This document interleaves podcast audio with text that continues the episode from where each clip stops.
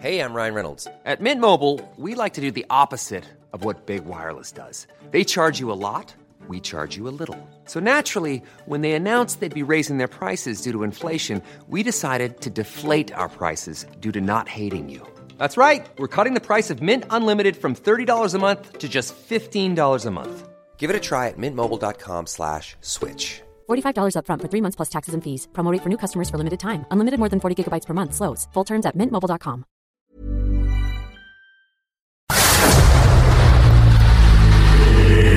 en la llaga. Había una vez un mundo en el que nadie creía. Un país de historias inexplicables. Una nación con personajes asombrosos. Santo Tomás tenía razón. Hay que ver para creer.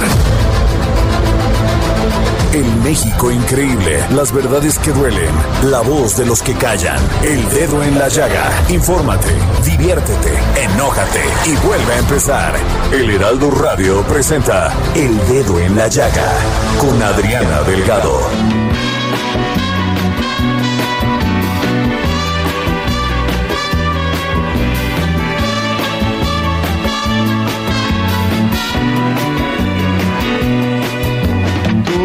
Eres mi hermano del alma, realmente el amigo. Que en todo camino y jornada está siempre conmigo.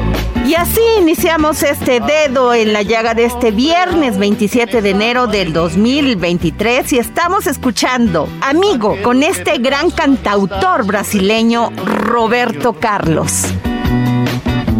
Recuerdo que juntos pasamos muy duros momentos. Y tú no cambiaste por fuertes que fueran los vientos. Es tu corazón una casa de puertas abiertas. Tú eres realmente el más cierto en horas inciertas.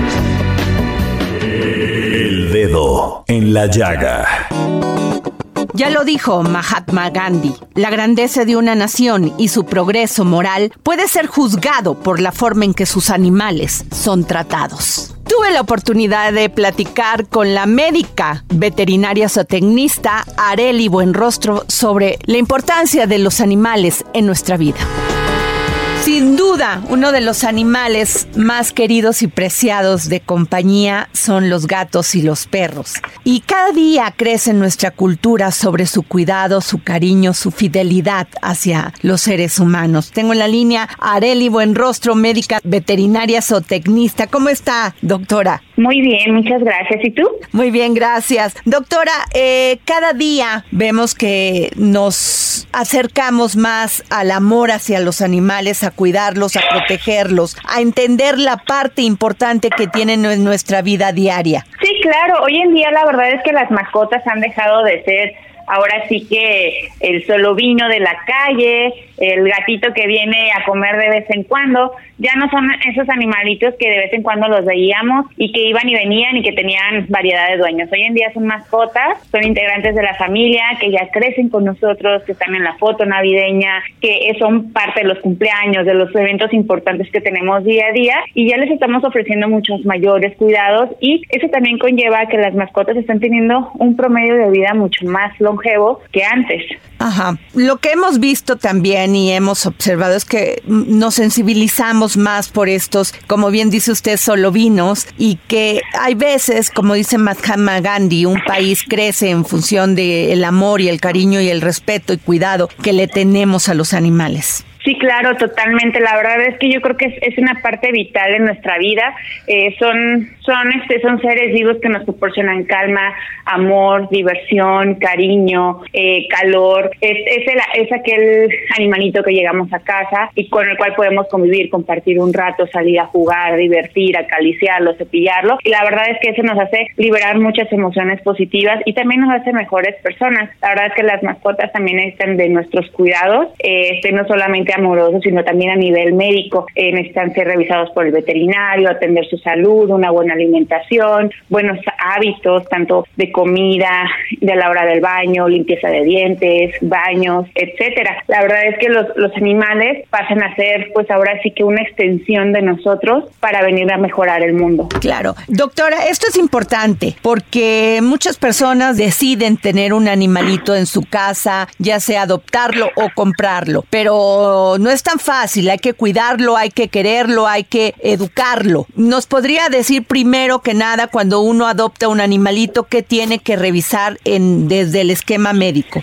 Claro, eh, desde, desde el esquema médico es, antes de adoptarlo, es preguntarnos realmente qué tipo de mascota queremos tener en casa.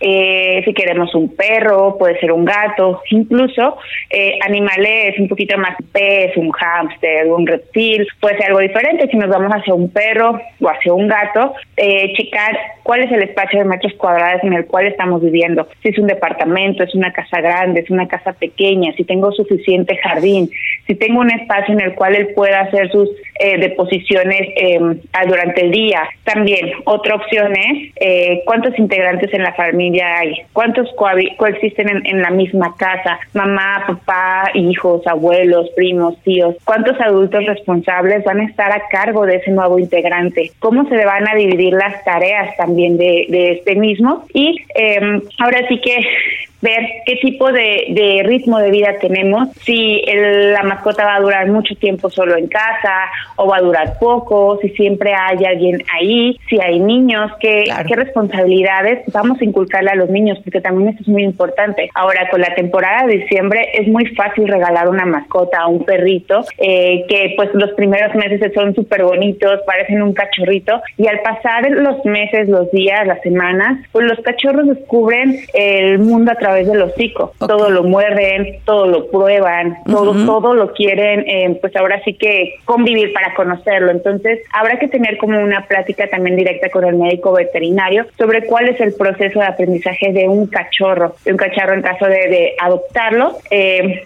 hasta qué edad terminaría su etapa de cachorro, cuál sería su sistema de vacunación, cuánto costaría, eh, cuál es el, el, el cronograma de desparasitaciones, cada cuánto se baña, cada cuando se hacen revisiones médicas generales y cada seis meses o cada año, esto tendremos que contemplarlo nosotros en nuestro presupuesto, ya que al ser un integrante nuevo debemos considerar todo este tipo de gastos que muy probablemente van a ser fijos y aparte la alimentación, porque muchas veces pasa que adquirimos una mascota y pensamos que solo es jugar con ella, pero nos olvidamos de esta parte de que también tenemos que destinar de nuestro sueldo, de nuestro sueldo un apartado para ellos para poder cubrir esos gastos y contemplar una emergencia. ¿Qué pasa si no sé, consume a lo mejor una plantita que tengamos eh, dentro de casa que sea tóxica para ellos o quizás algún este algún fumigante de casa y intoxicado eh, o si se llega a enfermar, si le llega a pasar algo, pues es un gasto de imprevisto que tenemos que tener contemplado. Ahí me quiero detener, doctora. Este, ¿qué plantas no puede tener uno en la casa con estas características como usted las menciona? Por ejemplo, puede ser una una pandurata, a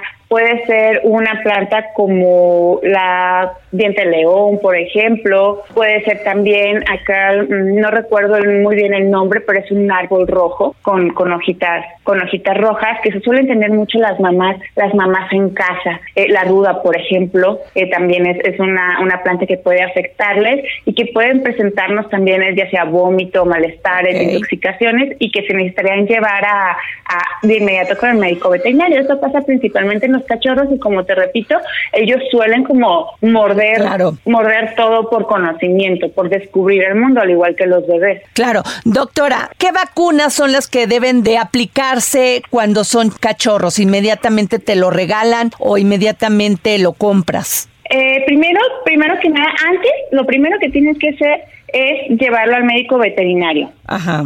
Eh, él, él decidirá, por ejemplo, hay un tiempo de adaptación. Tú lo compras, o mejor aún lo adoptas o te lo regalan.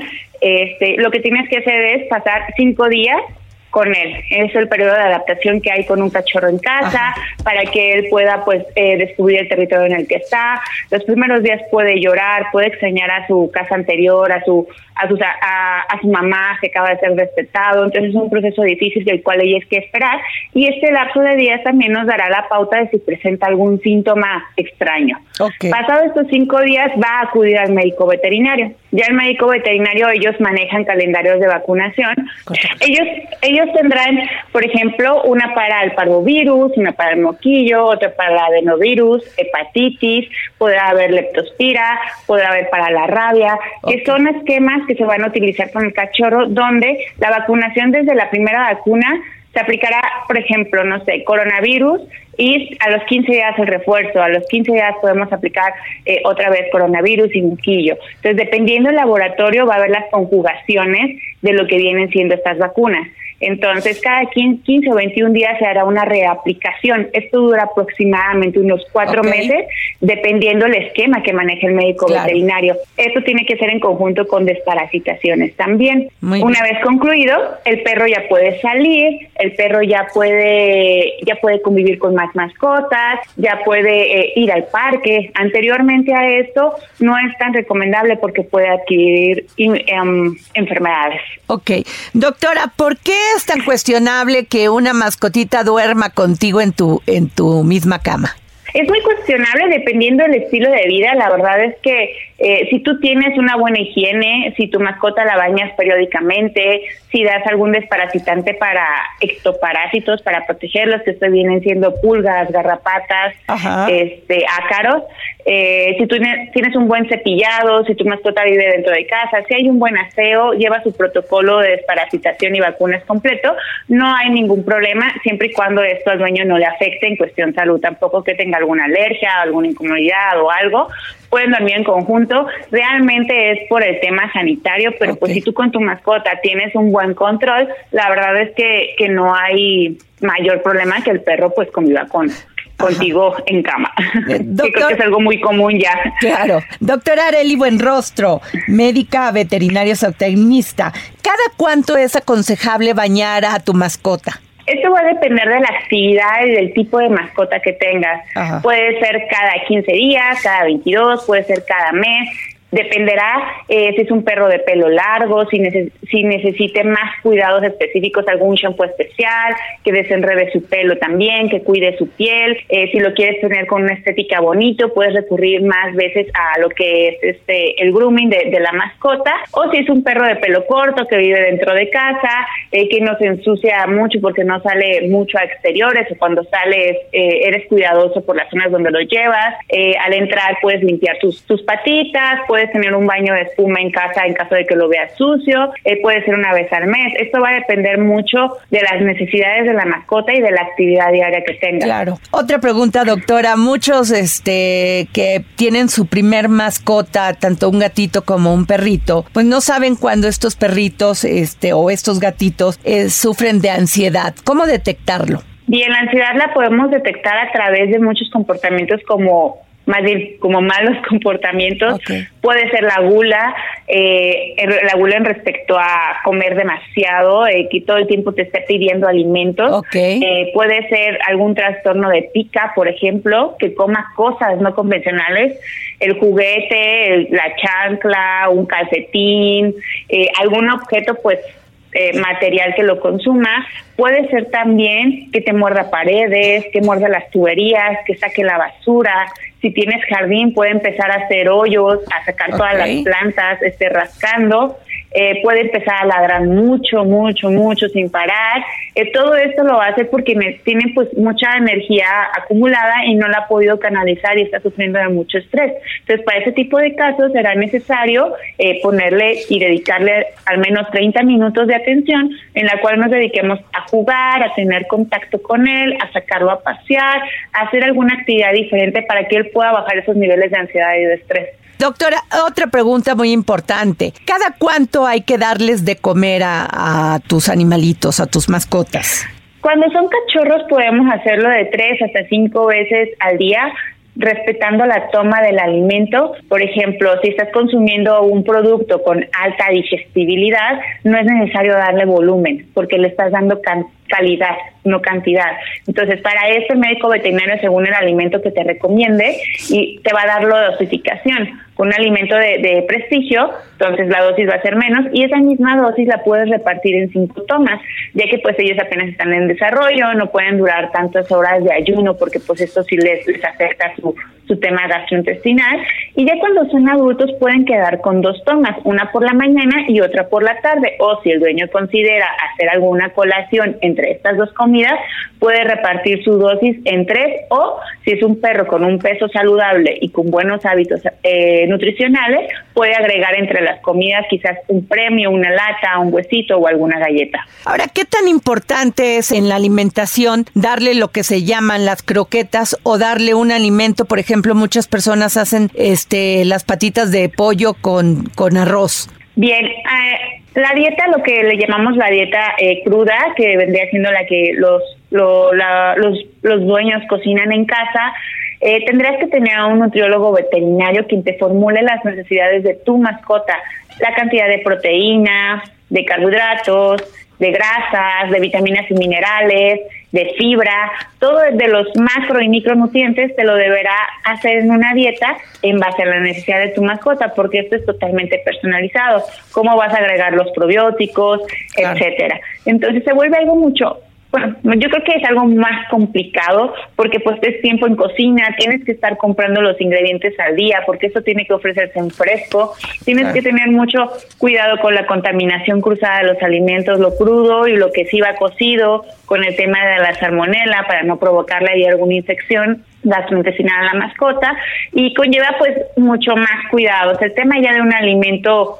eh, formulado como lo son las croquetas, estos alimentos ya traen atrás años de investigación eh, donde médicos veterinarios y nutriólogos se han dedicado a hacerla.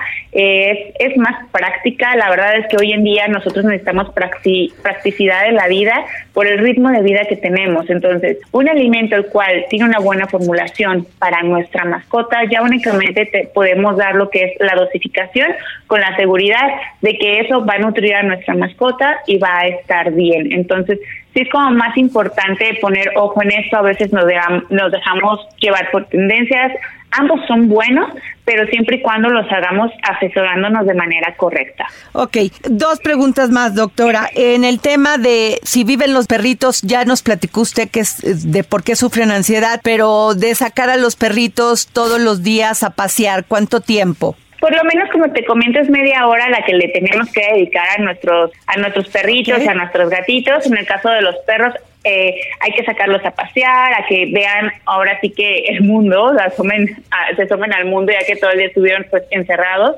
este, hacerlos sus necesidades, a caminar, a correr, a hacer la actividad que más disfrutes con tu con tu mascota, eh, por lo menos 30 minutos. Y al igual con gatos con gatos quizás ellos no son de exteriores, quizás no, no los podemos sacar con una correa si no los tenemos acostumbrados, pero podemos jugar con ellos ya sea con una red de pescar, con sus juguetitos en el rascador, podemos cepillarlos, podemos compartir tiempo también de calidad de una manera pues más personalizada. Hay algunas personas, por ejemplo, me tengo aquí un mensaje de una persona que me dice, "Oye, voy a tener un bebé y tenemos a nuestro perrito. ¿Habrá alguna dificultad en esta proximidad que van a tener? Eh, no, siempre y cuando eh, la mascota tenga su protocolo completo tanto de vacunas y desparasitaciones, siempre y cuando sea un perro sano y lleven un protocolo de higiene. Eh, las deposiciones de la mascota son dentro o fuera de la casa, este, los baños periódicos en esa mascota, porque obviamente recién llega un bebé eh, y pues la mascota pues va a querer conocerla también, se va a querer acercar, entonces ahí los, los, ahora sí que los papás marcarán la pauta de qué tanto se puede acercar o no la mascota, pero no hay ningún problema siempre y cuando los protocolos estén en forma. Le agradezco mucho, doctora Areli Lisset Buenrostro Osorio, médica veterinario zootecnista. Gracias por tomarnos la llamada para el dedo en la llaga. Gracias a ustedes, que tengan un excelente día. Y les dejo estas recomendaciones para que lea este fin de semana sobre nuestros grandes compañeros, los perritos y los gatitos. Como esta del sabueso de Baskerville de Arthur Conan Doyle. La llamada de la selva del autor Jack London. También de Jack London, Colmillo Blanco. Fluch de Virginia Woolf. Sirio, la obra de Olaf Staplendon. Así que ya tiene mucho que leer este fin de semana. El dedo en la llaga. Y desde Argentina y en exclusiva para el dedo en la llaga, el gran filósofo y escritor Hernán Melana, que hoy nos habla sobre Franz Fanon y la psicología del racismo. Filosofía, psicología, historias con Hernán Melana.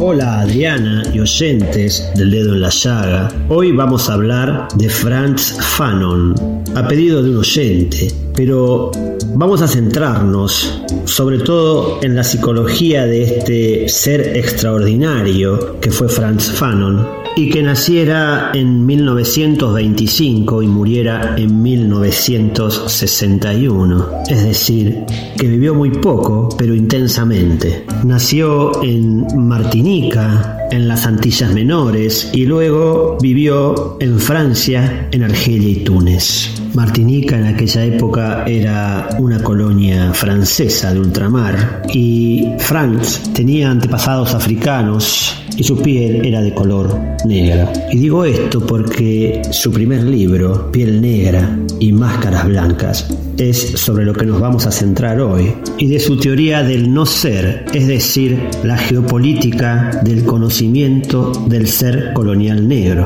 de los condenados de la tierra, como lo llamará después, en un mundo racista hegemonizado por blancos, que serían los afortunados de la tierra. Y él dirá, un antillano, es decir, aquel que vive en las Antillas o que nace en las Antillas, nunca será negro. ¿Por qué? Porque tendrá un inconsciente colectivo, un mito en el cual se creerá blanco, porque ha sido colonizado por los blancos. Y aquí utiliza la idea de Jung del inconsciente colectivo pero la critica a su vez, porque dice que el inconsciente colectivo de Jung es el inconsciente colectivo de Europa, no del mundo, y que los antillanos tienen un deseo profundo de ser blancos.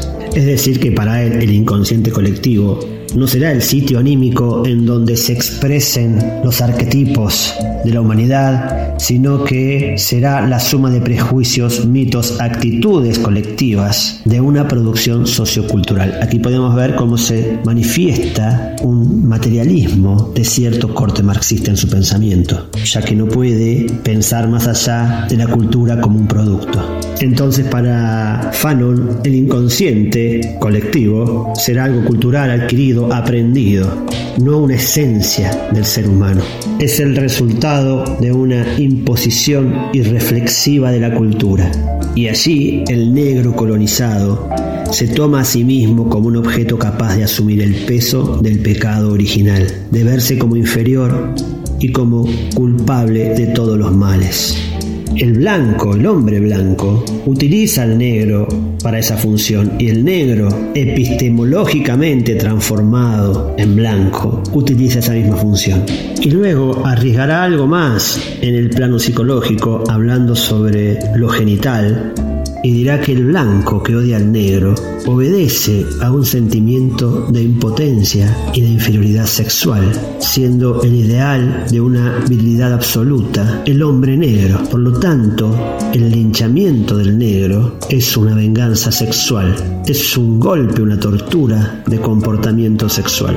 Hay mucho para hablar de este autor, pero ahora me despido con una frase de Franz Fanon que dice así. Sí a la vida, sí al amor, sí a la generosidad. Pero el hombre es también un no.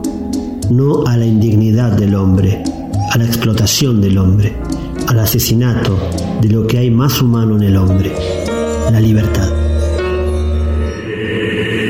Dedo en la llaga. Con el objetivo de ayudar a todos estos niños y niñas que sufren del desamparo, la Fundación Grupo Andrade se dio a la tarea de realizar un sorteo de una Veo LSTA 2022. Si quieres participar ayudando, compra tu boleto en la página de internet fundaciongrupoandrade.org.mx.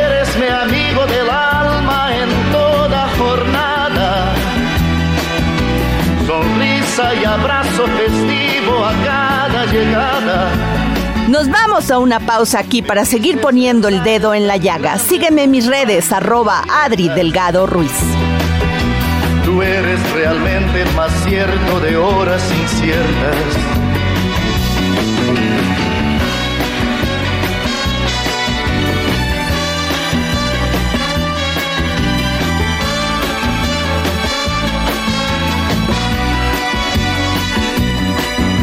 Preciso ni decir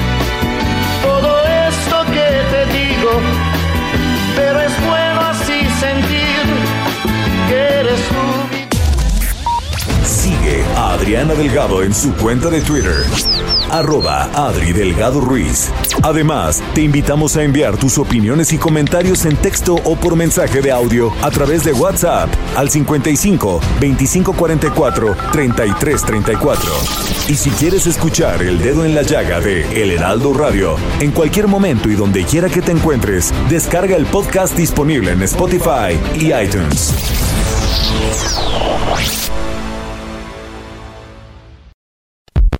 Sigue a Adriana Delgado en su cuenta de Twitter en arroba Adri Delgado Ruiz.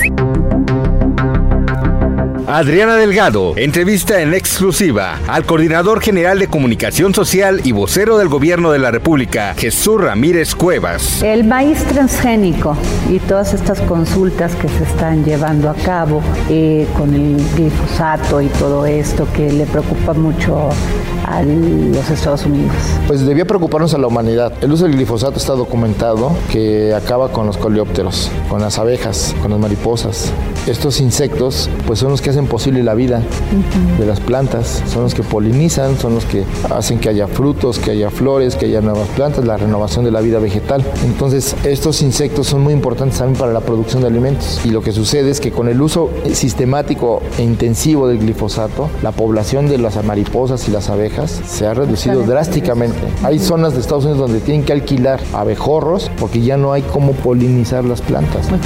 Entonces está documentado que el uso del glifosato pues no solo controla las plagas, también destruye elementos que hacen posible la vida vegetal y por lo tanto también la, la- la capacidad biológica de la renovación para la producción. Entonces eh, hay, hay un foco rojo para la humanidad. Tenemos que buscar eh, elementos que ayuden a controlar las plagas, que ayuden a defoliar donde eh, la- las, de los vegetales que hacen daño a otros para, no- para que o reducen la productividad, pero este, tiene que buscarse eh, elementos que no dañen la salud, porque eso también está documentado que el glifosato daña la salud de los campesinos o de quienes hacen un uso inadecuado del- de sustancia. Jueves, 10.30 de la noche, El Dedo en la Llaga, Heraldo Televisión. Y los invito a ver la segunda parte de esta gran entrevista que le realicé a Jesús Ramírez Cuevas, vocero y coordinador general de comunicación social de la Presidencia de la República, este próximo jueves a las 10.30 de la noche por el canal del Heraldo Televisión 8.3. El dedo en la llaga.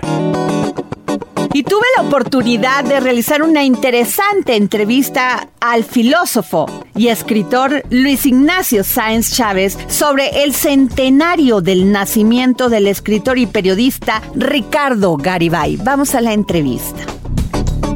A 100 años del natalicio del gran Ricardo Garibay, del cazador de palabras, gran periodista, guionista, conductor, boxeador y docente, se van a hacer una serie de homenajes, no solamente en su estado Hidalgo, sino también en la UNAM y en diversos lugares. Y tengo en la línea a Luis Ignacio Sáenz, gran escritor, yo siempre digo mi sensei de la cultura. Luis Ignacio. Muchas gracias, muchas, muchas gracias por esta presentación y gracias sobre todo por hacer un acto de memoria y evocación en favor de Ricardo Garibay, que era un personaje tremendo, magmático, explosivo, malhumorado, agraviado porque nunca fue plenamente reconocido. Es uno de los mejores escritores, no solo de su generación, sino de la segunda mitad del siglo XX, sin la menor duda. En el caso nuestro, lo que ocurre con Garibay,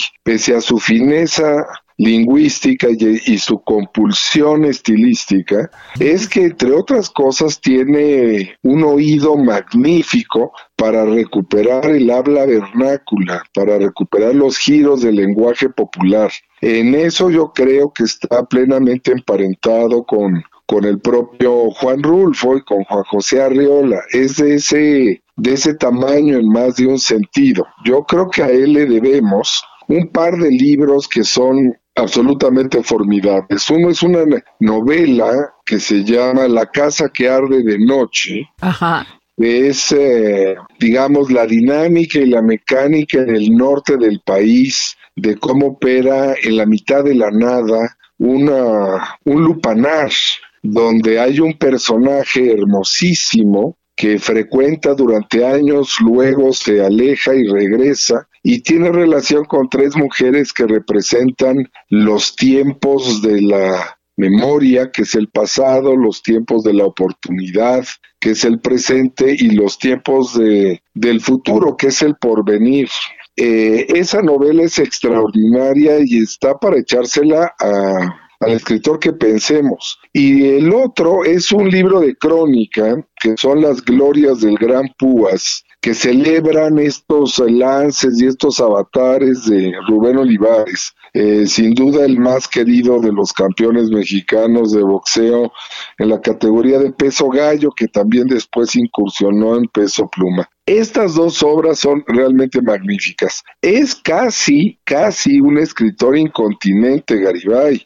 Garibay tiene, eh, nada más para que tengamos plena conciencia, 60 guiones cinematográficos inéditos. Entonces, imagínense ustedes, tiene eh, seis o siete libros de cuentos, entre ellos una, una, una antología fantástica que es Rapsodia para un escándalo, que es del mismo año de La Casa que Arde de Noche de 1971. En el caso de La Casa que Arde de Noche agregaría, antes de que se me olvide, que unos años después de que saliese publicada, se tradujo al francés y en 1975 recibió el premio a la mejor novela extranjera publicada en esa lengua.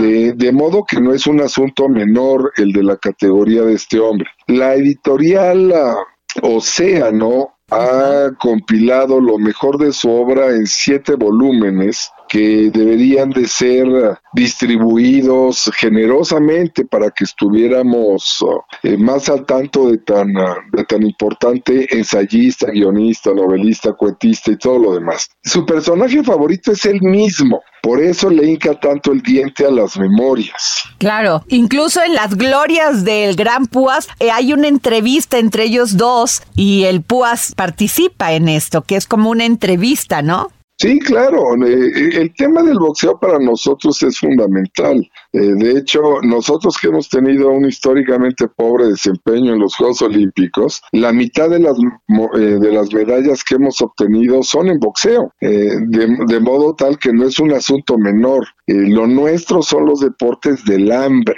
Y en este sentido, incluso él ya estando casado y con hijos, incursionó en el boxeo. Ajá. Eh, no, entonces ya grande, eh, digamos, lo que lo detuvo de tener una carrera exitosa como profesional fue la edad, porque él se adiestró y se habilitó, se entrenó con grandes campeones de, de la palestra mexicana eh, y tuvo varios combates como profesional de manera muy exitosa, pero evidentemente ya no estaba en, en condiciones de, de, construir una carrera en ese sentido. Me parece que es un hombre, es una voz solitaria, es un hombre dolido, de vida dura, este hidalguense que es un hombre rudo, y que jamás fue reconocido por sus pares y sus colegas de la literatura. Eh, recordemos, supongo que esto es igual en todas las latitudes del planeta, pero en el caso nuestro somos feroces. aquel que no forma parte de las cofradías, pues ni siquiera lo voltean a ver.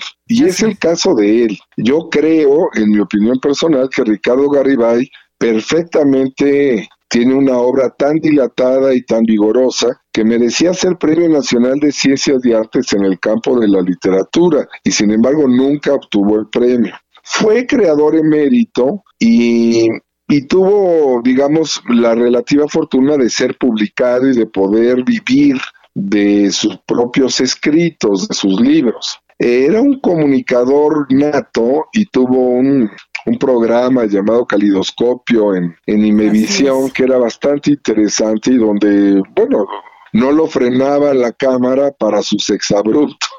Y era una cosa absolutamente fantástica, ¿no? Eh, de, modo que me parece extraordinario que el Instituto Nacional de Bellas Artes y Literatura se esté tomando la molestia de organizar jornadas en favor de su memoria y en, y en favor de divulgar su obra y que los hijos estén muy pendientes también de, que esto llegue a buen puerto. Eh, desafortunadamente sí pronostico que los grupos duros de la literatura mexicana seguirán haciendo caso omiso de su importancia y guardando un silencio ominoso en relación con una obra poderosísima, en mi opinión. Tu opinión, tu gran análisis sobre la literatura, no solamente mexicana, sino también pues, la de muchos países, Luis Ignacio, nos llena de gozo, de esa pasión por leer, escuchando de ti, de tus palabras y de tu emoción como platicas de estos grandes autores que, como bien dices, no han sido reconocidos como se debiera.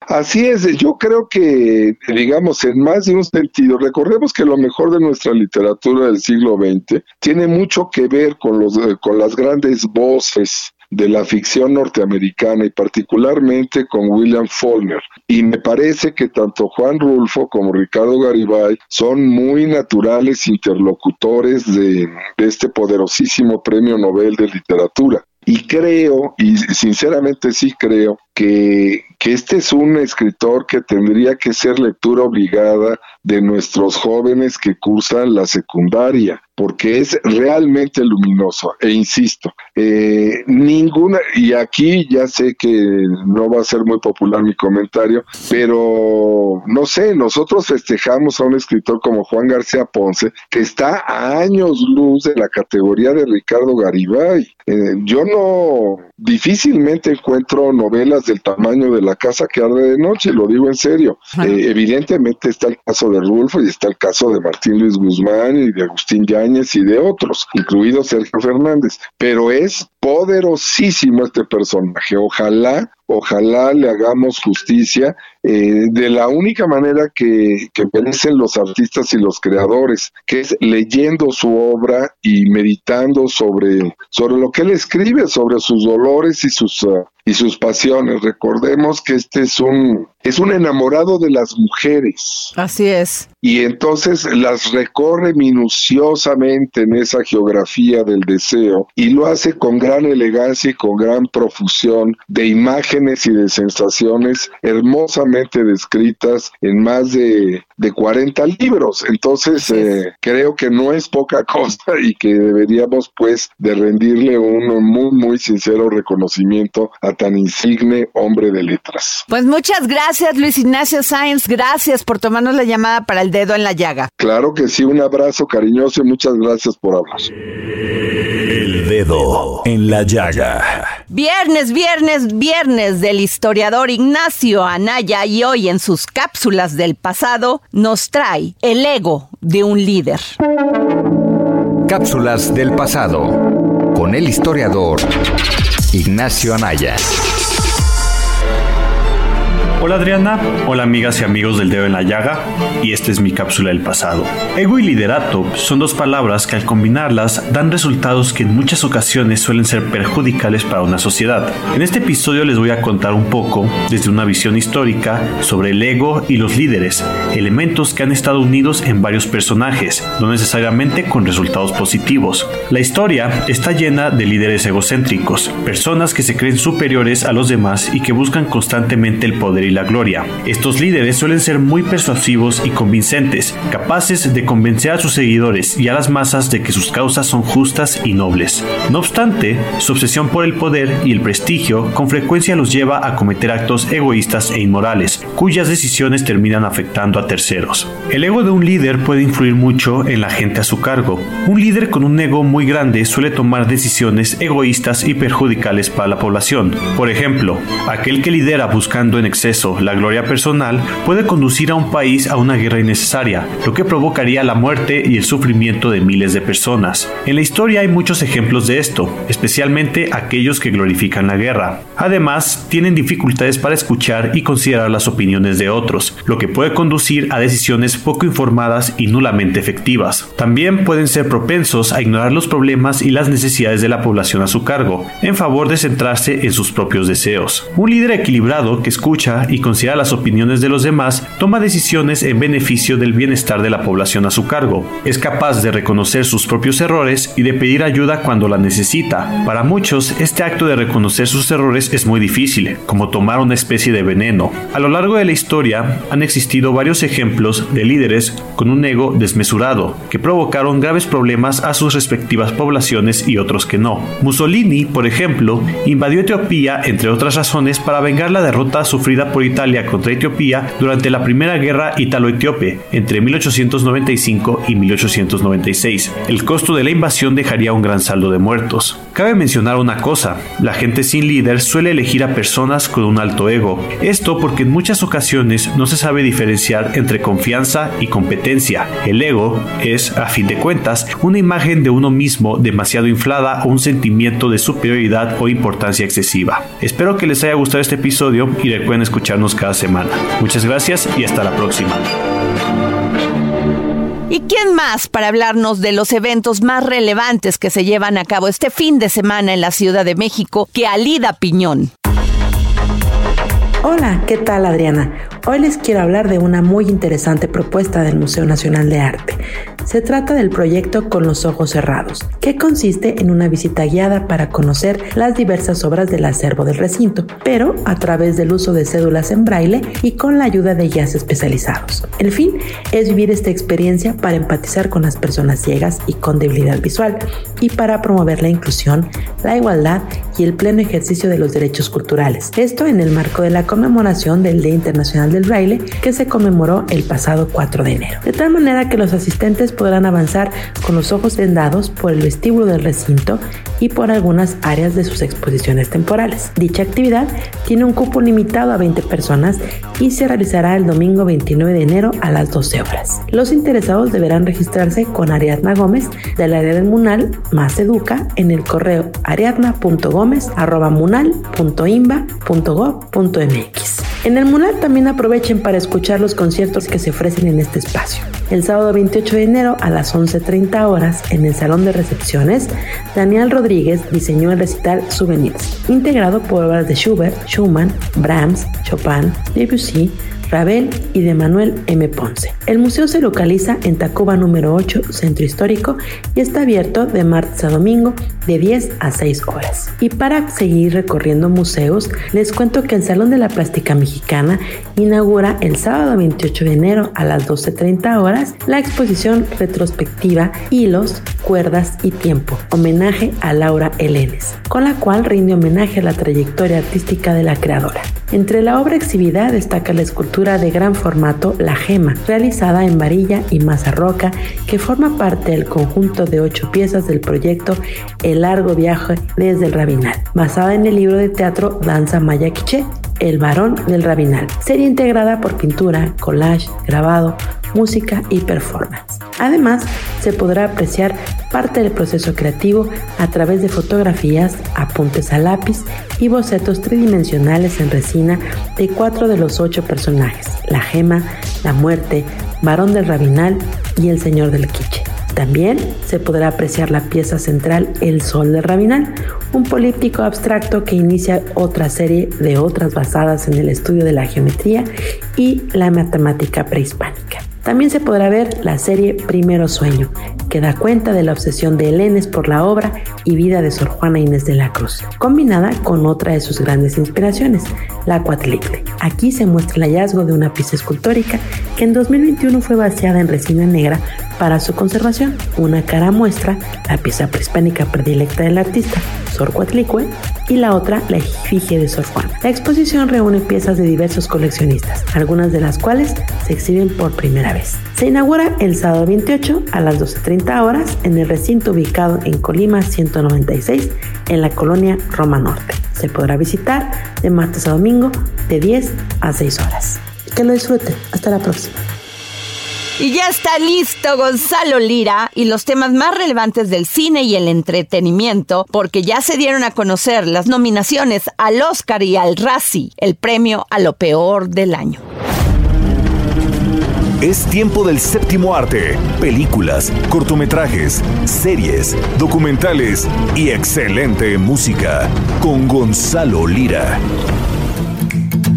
Hola, ¿qué tal Adri? Muy buenas tardes, un saludo a ti y a toda la gente que nos escucha. Se anunciaron ya las nominaciones a los premios de la Academia. Ya ahondaremos más en el tema conforme se acerque la ceremonia que se lleva a cabo el 12 de marzo, pero sí cabe eh, resaltar la presencia mexicana, directa e indirectamente. ¿Y por qué lo digo así? Pues muy sencillo. Mira, directamente, esto es algo que ya habíamos venido hablando desde el mes de octubre que pude ver Pinocho en el Festival de Morelia. Yo les dije, Guillermo del Toro va a estar nominado y seguramente se va a llevar el Oscar de Mejor Película Animada. Es un hecho que el señor está nominado, ya se anunció y pues la competencia, aunque está difícil, creo que Guillermo del Toro está a unas semanas de convertirse una vez más en ganador del Oscar. Pero también indirectamente Alejandro González Iñárritu y Alfonso Cuarón tienen presencia en esta eh, entrega del premio de la Academia por Bardo, película de Alejandro González Iñárritu, está una nominación a mejor dirección de fotografía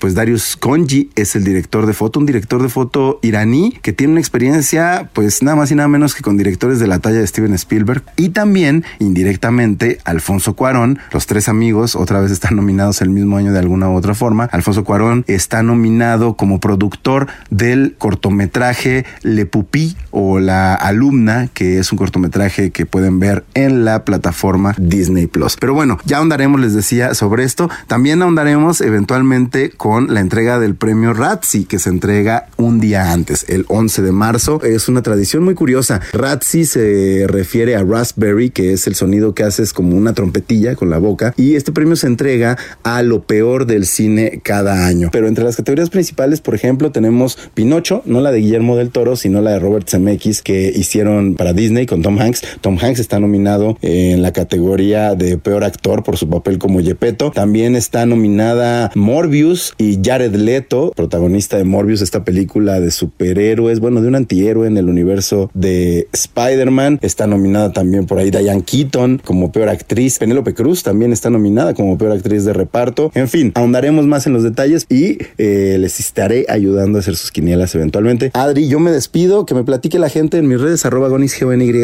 cuáles son sus películas favoritas y menos favoritas rumbo a estas entregas de premios. Buenas tardes. Y con lo mejor del deporte, Roberto San Germán. Roberto San Germán y los deportes, al estilo del dedo en la llaga, con Adriana Delgado.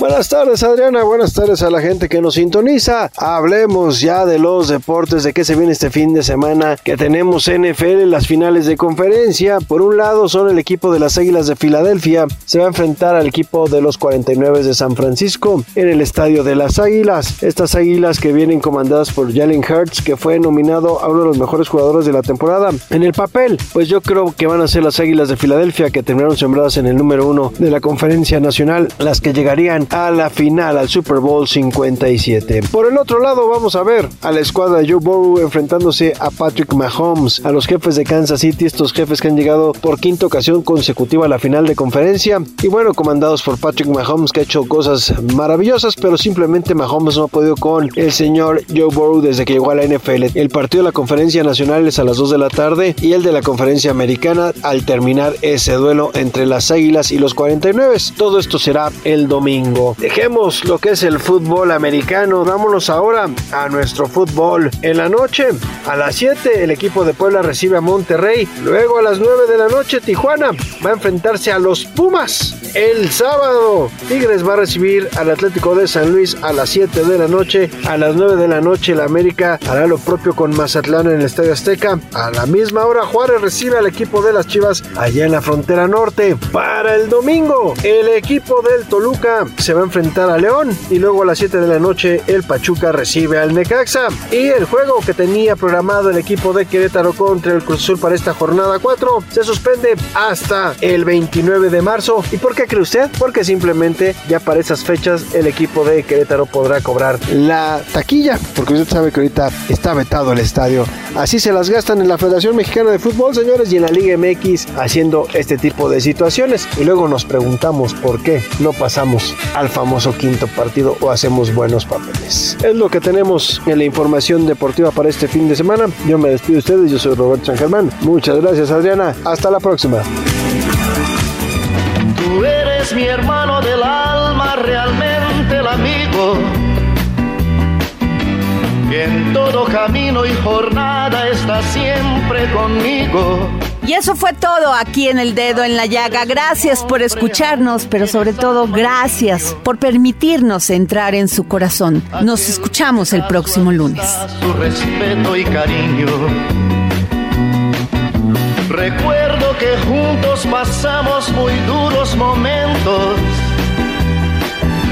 Y tú no cambiaste por fuertes que fueran los vientos. Es tu corazón una casa de puertas abiertas.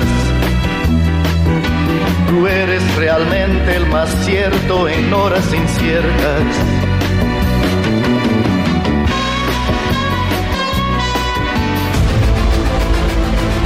El Heraldo Radio presentó El Dedo en la Llaga con Adriana Delgado.